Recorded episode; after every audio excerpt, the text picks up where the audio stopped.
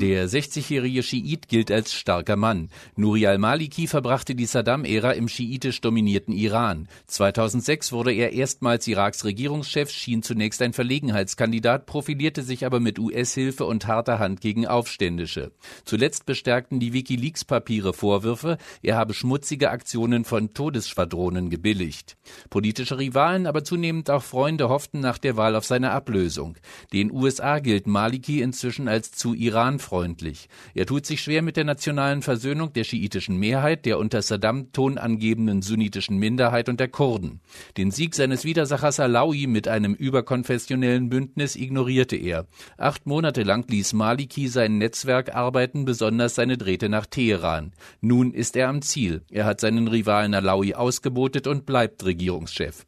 Maliki haftet das zweifelhafte Prädikat an, mehr Zeit für die Regierungsbildung gebraucht zu haben als in jedem anderen Land. Stabilität für den Irak garantiert das nicht. Der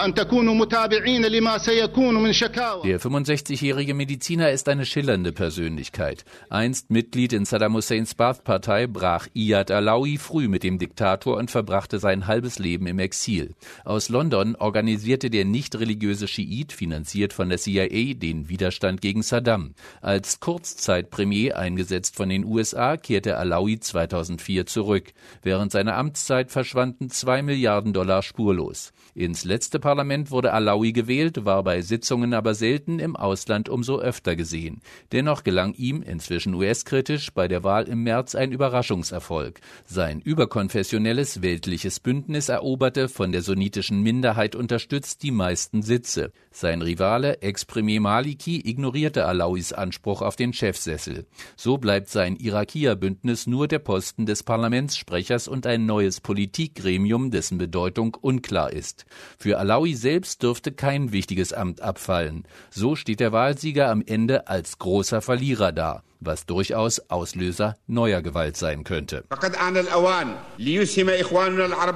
Der 77-jährige Jurist ist ein Urgestein des kurdischen Nationalismus und spielt eine wichtige Rolle im Irak nach Saddam Hussein. Unter dem Diktator floh Jalal Talabani zeitweilig in den Iran und bekämpfte das Regime von dort aus. Nachdem Saddams Armee auf Druck der USA nach 1991 den kurdischen Norden Iraks verlassen musste, kehrte Talabani zurück und schloss sich dem heimischen Widerstand gegen Bagdad an. Gleichzeitig standen er und seine Patriotische Union Kurdistans im jahrelangen Bürgerkrieg mit Gegenspieler Barzani und dessen Demokratischer Partei Kurdistans.